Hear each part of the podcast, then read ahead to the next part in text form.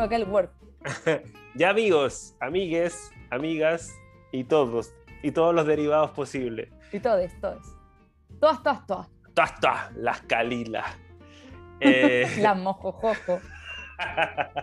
eh, queremos pasar el dato de em, algunas instituciones en las que nosotros trabajamos, hemos trabajado, vamos a trabajar, quién sabe, están organizando un ciclo de diálogos que creemos que le podrían interesar a algunos de nuestros auditores. Así que creo que la María va a pasar ahí la información completa sobre el ciclo. Ya, ya, lo que pasa, pero es que quiero hacer como una introducción. Em, quiero hacer como un, prólogo. Ya, po. Perdón. Eh, lo que pasa es que eh, yo tengo una obsesión, que el Octavio sabe, porque tengo en la cabeza como, como bombo.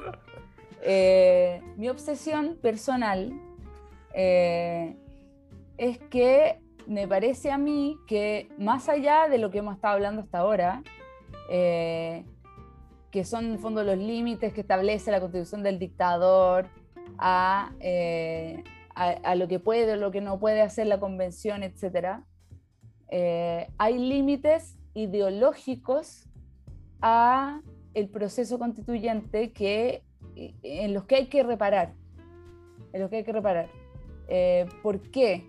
Porque me parece a mí que eh, desde un comienzo, desde que se nos dijo, vamos a tener una nueva constitución y sale el acuerdo por la paz y toda la cuestión, eh, este proceso en alguna medida ha estado un poco atrapado por, eh, o, queriendo ser atrapado por abogados, en muchos casos eh, constitucionalistas, digamos, eh, que, nos dicen, ah, ya, eh, entonces yo les voy a enseñar, yo les voy a enseñar, esto es una constitución, y, esto es algo que se remonta a lo que hablamos en los primeros capítulos de, este, este, podcast único, acerca del concepto de constitución.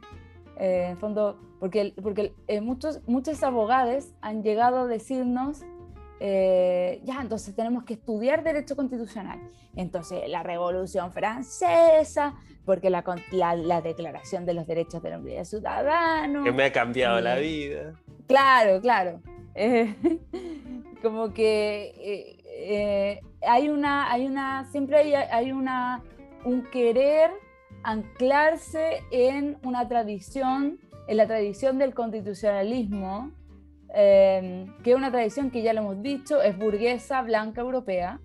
Eh, es, un, es como un canon, ¿no? Como, y, y en el fondo, como eh, siguiendo lo que tú decís, María, como cuando uno intenta formarse, educarse, instruirse en cualquier cosa, uno en el fondo lo que, lo que hace cuando hace eso es buscar un canon, es decir, como una, una cierta forma en la que las cosas son usualmente explicadas con ciertos ejemplos, con ciertas categorías, con ciertas clasificaciones, con ciertas definiciones, y está bien, porque esa es la manera en que uno aprende cuestiones. Pero, eh, y es como que a lo que creo que va la María con su comentario, en el fondo, nuestro canon, la manera en que estudiamos derecho constitucional en Chile, probablemente en gran, como en una gran parte de Latinoamérica, es según un canon que no nos pertenece, es un canon europeo. Claro.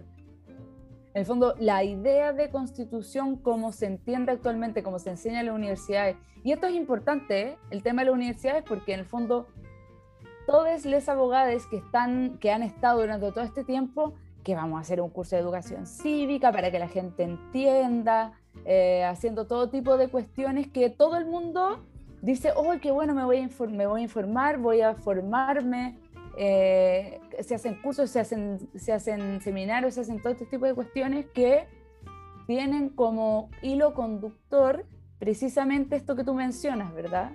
Este canon, que es un canon eurocéntrico, eh, y, y, y todos los peores apellidos posibles, que es muy poco cuestionado. Eh, entonces me parece que eso es algo súper importante porque en el fondo vamos a hacer una constitución. Eh, y se nos dice, no, vamos a hacer la constitución a nuestra pinta, la hoja en blanco, etc. Pero ¿qué es lo que me estamos entendiendo por una constitución? Eh, ¿Qué es una constitución? Y eso ya da un preconcepto, un prejuicio eh, y, unos límites de antemano respecto de lo, que, de lo que pensamos que podemos hacer y lo que no podemos hacer.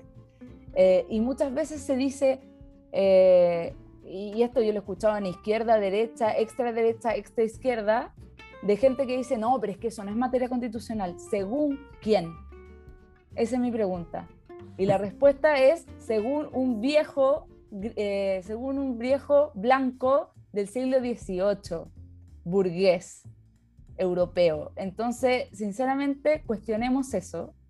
Eh, cuestionemos eso porque en el fondo tenemos la posibilidad la constitución, sea como sea, es una creación, como, todo, como toda institución jurídica, la constitución es una creación cultural y por lo tanto una cosa que tiene vida propia, que los seres humanos podemos eh, proyectar en ella lo que nosotros deseamos proyectar. Entonces no tiene por qué ser una herencia del tipo que hemos mencionado. Puede ser perfectamente posible, es, es perfectamente posible que sea otra cosa. Eh, esto suena un poco místico, pero, pero creo que en el fondo, y, por eso estamos haciendo esta invitación en este momento a ver este ciclo que ya comenzó la semana pasada, porque es una invitación a eso, ¿verdad? A, cuestionar esta manera eh, canónica de, ver las cuestiones.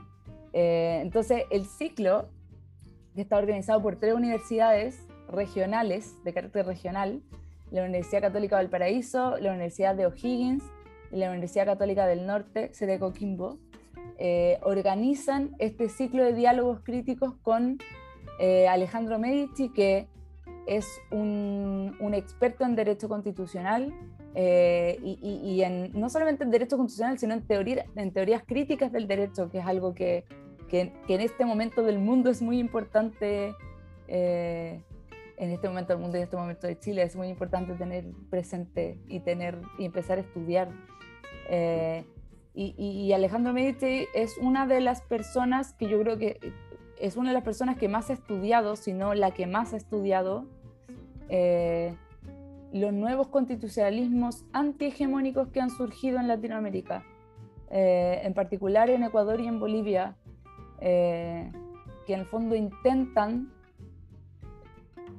a lo mejor no completamente, pero en, yo creo que mayor medida que cualquier otro constitucionalismo, eh, tratar de dar vuelta la, la mirada, eh, tratar de mirar las cuestiones desde el sur, desde el sur global, mm. digo. Eh, y en el fondo tratar quizá de, a través de esta idea que, no, que nos hereda el, el norte global colonial, eh, que es una idea que en general en Latinoamérica nos ha oprimido mucho, eh, pero lo que intentan es dar la, dar la vuelta a la tuerca, es decir, esta idea eh, se puede tomar y hacer otra cosa mucho más bacán. entonces, e, en eso es que organizamos este ciclo de diálogos que se llama Descolonizar la mirada constituyente. Y a eso nos ayuda Alejandro porque porque es el que ha teorizado estos temas eh, en mayor medida acá en Latinoamérica. Entonces el ciclo tiene tres sesiones. La primera sesión ya ocurrió eh, el jueves pasado, el 17 de junio. Eh, la primera sesión se, llama, se llamó, se llama La trama del constitucionalismo latinoamericano, Chile frente al espejo, que nos parece que es algo muy relevante porque con, este, con este rollo que ha tenido Chile de creerse los los jaguares de los ingleses de Latinoamérica, los jaguares de Latinoamérica, no sé, tratar de desmarcarse de Latinoamérica, así como mm. si no viviéramos los mismos problemas que se viven en, este, en, este, en estas latitudes. En el fondo es tratar de recentrar a Chile en su contexto real, en Abyayale, en Latinoamérica. Es, un, es, eh, es básicamente una amiga date cuenta. Eso mismo, eso mismo, tal cual, amiga date cuenta amiga, date cuenta que no estás en Europa y no eres europea. Claro, y que, y que si tú ahora te sientes europea es como, eh, porque hay un dispositivo que opera más allá de ti que decidió un que... dispositivo de blanquitud, por sí, lo demás. que por el momento eh, toma la decisión que tú seas como el, el símil, el, el, el, no sé, el, análogo a Europa en Latinoamérica, pero que no era así un par de años atrás y podría no volver a hacerlo en un futuro muy pronto. Es decir, como que en el fondo un dispositivo mundial que te pone en esa situación de ventaja frente a tus vecinos, pero que no es tanto por ti. Es porque en el fondo hay una decisión tomada por sobre ti que te pone en esa ventaja. Y de hecho esa ventaja no es ventaja para la población de Chile, es ventaja para las, las potencias y las trasnas, las trasnas, como le decimos acá entre los amigos, a las transnacionales y los conglomerados financieros que, que usufructan, usufructúan, no sé cómo se dice, no de, de, no de Chile. ¿Qué, ventaja, ¿Ventaja de qué? Ventaja no, no es para la gente que vive en condiciones precarias. ¿Mago de eh, qué? un- Exactamente. Bueno, en fin, esa fue la primera sesión que está disponible en el, en el canal de YouTube de la Universidad Católica Valparaíso, de la, perdón, de la Escuela y Facultad de Derecho de la Universidad Católica Valparaíso. Corran a verlo, estuvo Eso. muy bueno. Sí, muy, bueno. con- sí, súper bueno, súper bueno. Eh, aparte me gustó que tuvimos una participación mayoritaria de mujeres. Eh, estuvo la Loreto, la, la Loreto Vallejo de la eh, constituyente del Distrito 15, también partici- participó, que, que estuvo bueno igual como, en fondo, tener a alguien que va a estar adentro de, de la, de la convención. Y que, y que eh, ya está jugando, y que ya está jugando un rol porque Loreto participa de las instancias de las vocerías del pueblo y todo eso, entonces como que, o sea, es, un es, es- es una persona, una compañera que va a jugar un rol súper importante en la convención, pero que ya lo está jugando incluso antes de que la convención se instale, entonces es súper interesante como en el fondo escuchar a estas personas. Sí, sí. Eh, bueno, la segunda sesión que está programada para el jueves 24 de junio a las 4, para quienes se quieran unir eh, en la transmisión por Facebook Live que va a hacer la, la Universidad de O'Higgins. Eh, se llama Más allá de la arquitectura constitucional, situar la pluralidad, que es un tema que es muy, es muy power en, en, en- en lo que ha, ha escrito Medici. eh, y bueno, y quienes le anteceden también en esta tradición. En el fondo, eh, este, eh, esta idea de situar el pensamiento en el lugar donde se produce, eh, que, que en fondo es la consecuencia de todo lo que hemos estado hablando, ¿verdad? Mm. Eh, Y que, y y que- y que- en el fondo Dale, nie- como que niega la idea de que cualquier cosa que se pensó en Europa es válida por sí misma.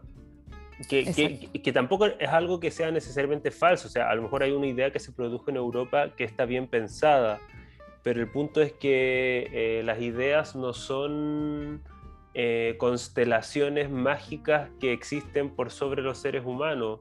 Las ideas se producen desde los seres humanos y los seres humanos existimos en, en unas coordenadas bien específicas. Entonces, eh, el- el- esa, esa sesión está pensada por lo menos en torno a esa idea, es decir, eh, las ideas constitucionales, los conceptos de los que hablamos, etcétera, eh, bueno, que, que- que tengan un sentido para nosotros.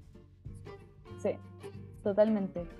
Y, y bueno, también, en el fondo, hemos hablado harto con Alejandro de, de- y de hecho él nos ha, nos ha, nos ha instado también a, en el fondo, que estas sesiones y, y para quienes quieran eh, unirse al diálogo, porque vamos a eh, estas cuestiones se transmiten la próxima sesión por Facebook Live, la anterior se transmitió por YouTube Live, eh, eh, se transmiten por esa vía y son muy bienvenidos a también enviar sus preguntas por ahí, pero para quienes se quieran unir por Zoom, también hay un mail, eh, diálogoscríticos2021.gmail.com, para que se puedan unir a la, a la conversación por Zoom y en el fondo participar del diálogo ahí in situ, eh, que es súper relevante. Eh, Sí, y, y como que igual, o sea, en el fondo, igual me gustaría pasar el mensaje de que tampoco se trata de una religión, en el sentido de que es una línea teórica en elaboración aquella en la que trabaja Alejandro y que nosotros tampoco conocemos en, digamos, en, en, en, toda su dimensión y que nos interesa explorar, pero nos interesa explorar desde la más eh, genuina como curiosidad.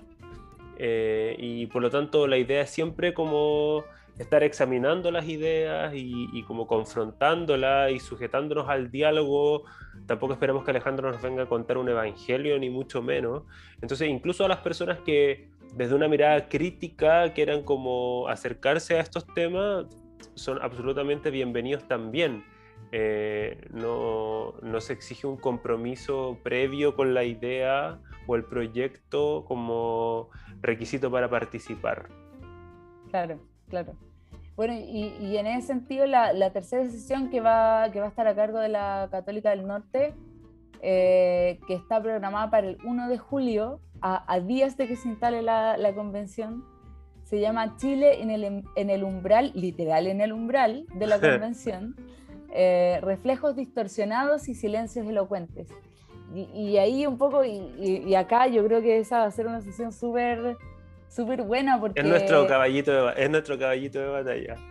Claro, claro, porque en el fondo el diálogo se va a generar al revés, ¿verdad? En las primeras dos sesiones la idea ha sido, o fue la primera sesión y va a ser la segunda sesión, que Alejandro nos cuente un poco eh, lo que él ha estado pensando y cómo ha estado aterrizando, etcétera.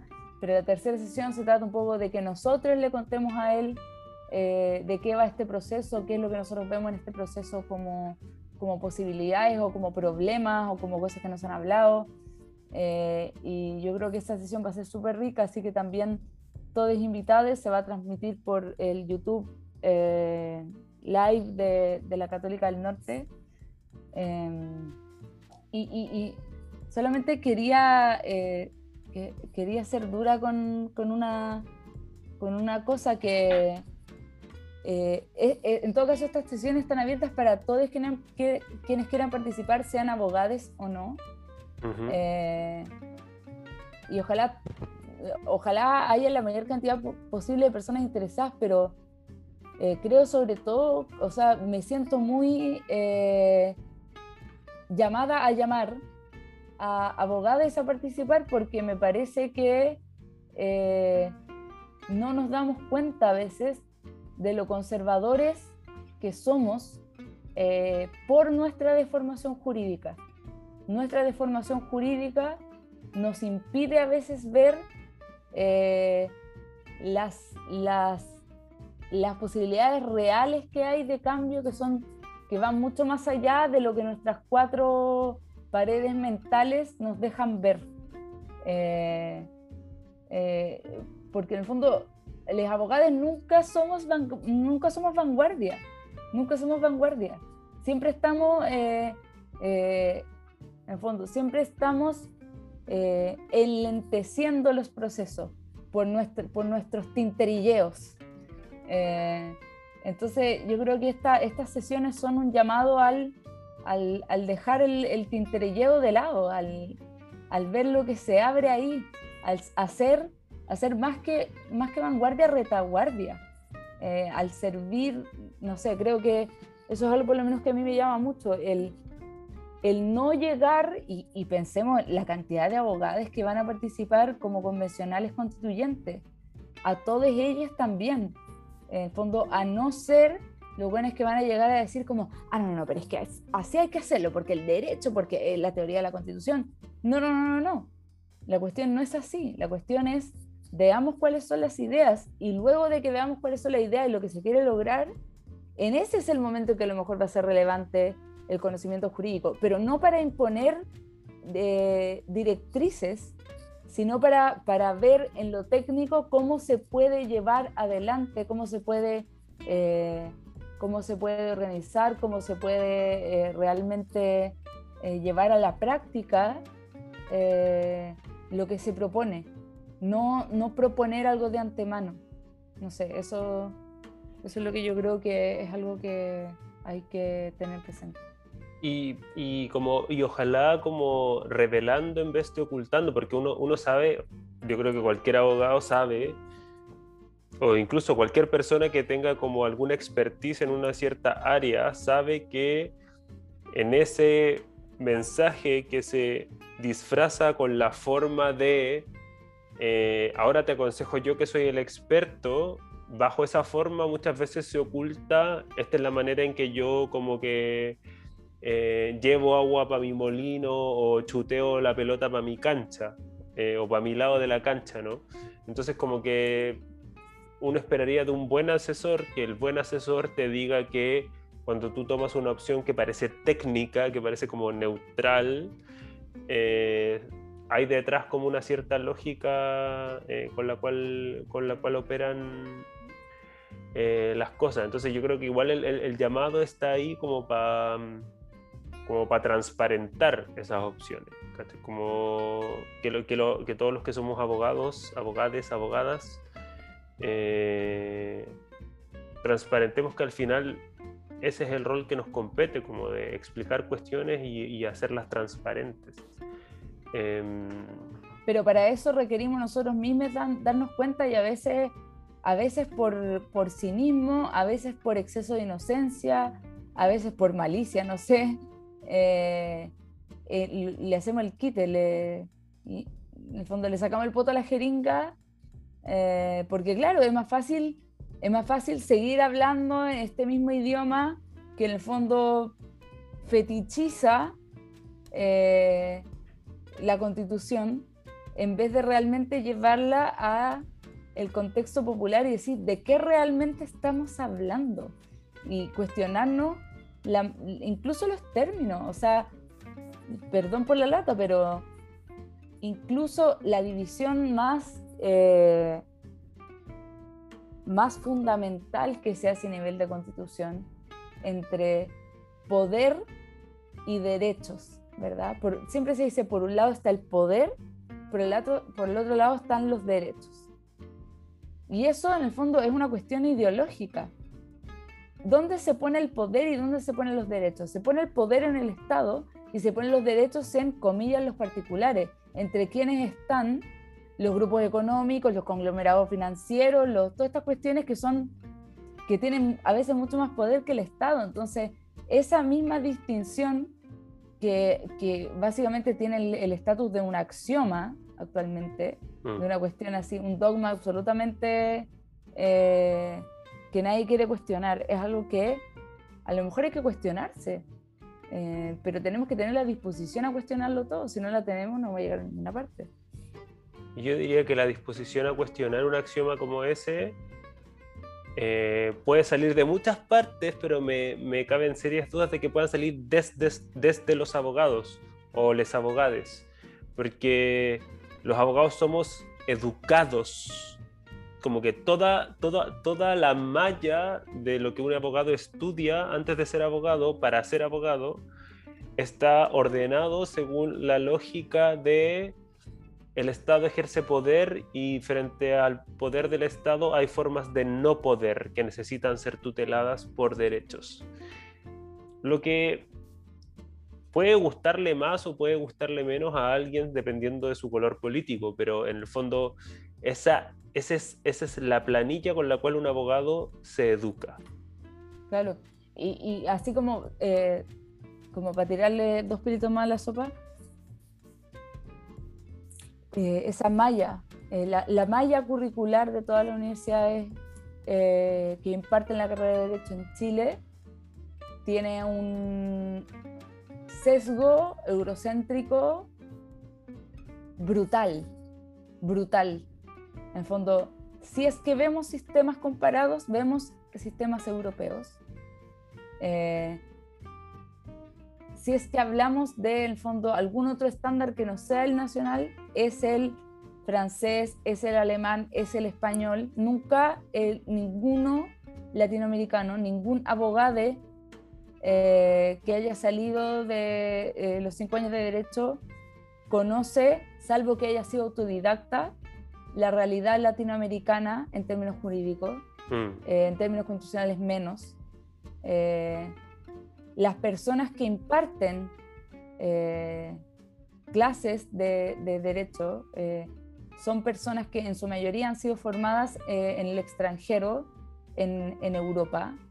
Eh, por lo tanto, llegan acá con el lavado de cerebro de, eh, no, pero es que en España se hace así, es que en Alemania se hace así. Eso no es menor, eso no es menor. Y en el fondo el sistema también lo, lo promueve. En el fondo, cuando uno postula una beca a Chile, eh, incluso cuando uno tiene una beca con y si te quiere hacer alguna pasantía, qué sé yo, las universidades que tienen más puntaje son precisamente aquellas que están en ese hemisferio. Entonces no es menor. Donde, donde eh. además como que eh, como el Spanish Speaking World, incluyendo España, puntúa poco. Es decir, como que el sistema de becas te incentiva a que te muevas a un mundo que ojalá no hable español y te, te eduques en un mundo en que ojalá no se hable español. Claro, entonces, well, well. Eh, solamente eh, los dejamos invitados eh, a participar, a, a ver y, eh, como yo decía, igual como a cuestionar, si, si tampoco se trata de, de, vender ningún como ningún pack. Es como una invitación a conversar. Exacto, exacto. Eh, a informarse más sobre esta perspectiva y, formarse su propia opinión. Pero es una perspectiva que está ausente en todo este tiempo. Eso. Eh, la de, porque en el fondo y, se habla muchas veces de, en el fondo, eh, esta descolonización de, la mirada constituyente que, que, trata de indagar este ciclo, eh, no es algo que le empiece solamente a, quienes están interesados en, eh, en, la mirada, de la perspectiva de, de, los pueblos originarios. Por supuesto que, que, que en, una importante medida apunta a eso, pero va mucho más allá de eso va mucho más allá de eso, porque en el fondo se trata de dejar de mirarnos en el espejo, en un espejo que no, que no nos refleja de vuelta lo que realmente somos. Eh, y eso es algo que nos empece a todos, a todos, eh, a todos quienes eh, habitamos este, e, este país. Y, Ah, perdón que, perdón que es que me veo forzado a decir lo que voy a decir a continuación, pero que además me parece a mí que mm, hay ciertos sectores de la población, como sectores em, como de la no blanquitud latinoamericana, porque hay, una, hay un sector probablemente minoritario de Latinoamérica que es blanco, que está muy bien y como que los queremos mucho y como también son latinoamericanos y el hecho de que sean blancos no lo niega. Em, pero parecía, a, mí me parece a veces que el sector más severo con su propia no blanquitud es el sector no blanco. Es decir, como el, sector que más se reprocha y que más se refleja en el espejo incorrecto es el sector no blanco. Entonces, yo lo digo desde ahí, desde, desde un proceso de incluso como propia, de propio aprendizaje. Em, desde el punto de vista de que em, tenemos todas las condiciones que apuntan en la dirección de no mirarnos en el espejo incorrecto. Eh, y aún así, a veces, a, veces, a veces como que la cultura o no sé qué cosa nos fuerza a eso. Entonces, Ojo ahí, amigues. Sí, una cosita más, que creo que eh, veo mucho como esta tendencia a decir, ya, pero ¿qué modelos? ¿Pero dónde se ha hecho? ¿Pero es que en qué constituciones podemos mirar? Y, ya, miren las constituciones que quieran. Pero Chile ha sido vanguardia, o sea, la paridad es prueba fehaciente de que Chile es vanguardia. Eh, una cuestión que nunca antes se ha hecho, se hizo. Em, y eso no se lo tuvimos que copiar a nadie. Eso lo creamos. Y así como creamos eso, podemos crear otras cosas. Y, a lo mejor sí hay que mirar modelos, pero no, no, hay, no, es necesario que miremos modelos europeos y a lo mejor ni siquiera es necesario que miremos modelos estatales, porque la organización, eh, la organización política excede de la organización estatal, la organización institucional estatal. Y, yo, perdón que sea tan dura, pero yo siempre digo esto, la manera en que se organizan los movimientos sociales, la manera en que se organizan, en particular lo que me toca a mí, los movimientos feministas, las organizaciones feministas, la manera que tienen de trabajar, la, manera en que se han organizado históricamente y actualmente los pueblos originarios, dan cuenta de otras de otros lugares de los cuales en los cuales nos podemos inspirar eh, que son totalmente distintos y que son muy ricos en, en, en, todo lo que nos falta, en el fondo, todo lo que nos falta. Entonces, si vamos a ir a buscar alguna parte modelos, tratemos de que no sean necesariamente aquellos que la tradición, comillas, nos dice que tienen que ser los modelos que tenemos que mirar. Eh, eso. Y, sí, y que de hecho hay, hay un hay como una parte de la, de la primera de, la, de, los conversa, de las conversaciones con Alejandro Medici que refieren harto a eso, que en el fondo, además como, como países tercermundistas, a veces como que somos demasiado culposos con mira esto que les funciona tan bien a los norteamericanos, qué sé yo, a los alemanes o a los franceses, nos funcionan mal a nosotros. Entonces, ¿cuál es el problema? Bueno, el problema somos nosotros. Es la conclusión como lógica de que si el mismo esquema de organización que les funciona estupendo a los gringos, estupendo a los franceses, estupendo a los alemanes, cuando lo queremos hacer nosotros nos sale mal la conclusión lógica es como, bueno, el problema seremos nosotros, nuestra cultura, nuestras prácticas, nuestras creencias, nuestras maneras de relacionarnos. Y, yo creo que en el fondo a lo que apunta María y como e, el ánimo en el cual los estamos como invitando a sumarse a las conversaciones es justamente como contrariar eh, esa creencia. En el fondo el, problema no somos necesariamente nosotros. El problema es la manera en que nosotros la manera en que nosotros hemos sido capaces de mirarnos a nosotros mismos. Exacto. Em, bueno, y eso. Ya, pues, y con esto terminamos. Y me encanta porque dijimos, no, este capítulo va a durar media hora y no sé cuánto tiempo llevamos, pero estoy segura que es más de una hora y media. Sí, estoy pensando que la parte de invito al ciclo con Alejandro Medici puede ser como una cápsula, mm, así como aquí los invitamos a un hueveo. Como aparte, aparte del capítulo, porque si no el capítulo va a ser de verdad brutal. Eternity. Sí. Entonces voy, a, voy a juntar esas dos partes que grabé antes y está aparte como, eh, no sé, eh, promo. Bonus track, bonus track. Promo. Exacto. ya, em, los queremos, los queremos mucho amigos. Eso. Ah, ya, y todas las redes nos mandan preguntas, nos tiran tomates, todas las cuestiones por todas las redes que tenemos lo que sea. Mire que para amor estamos y para odio estamos También. El, el doble y el triple.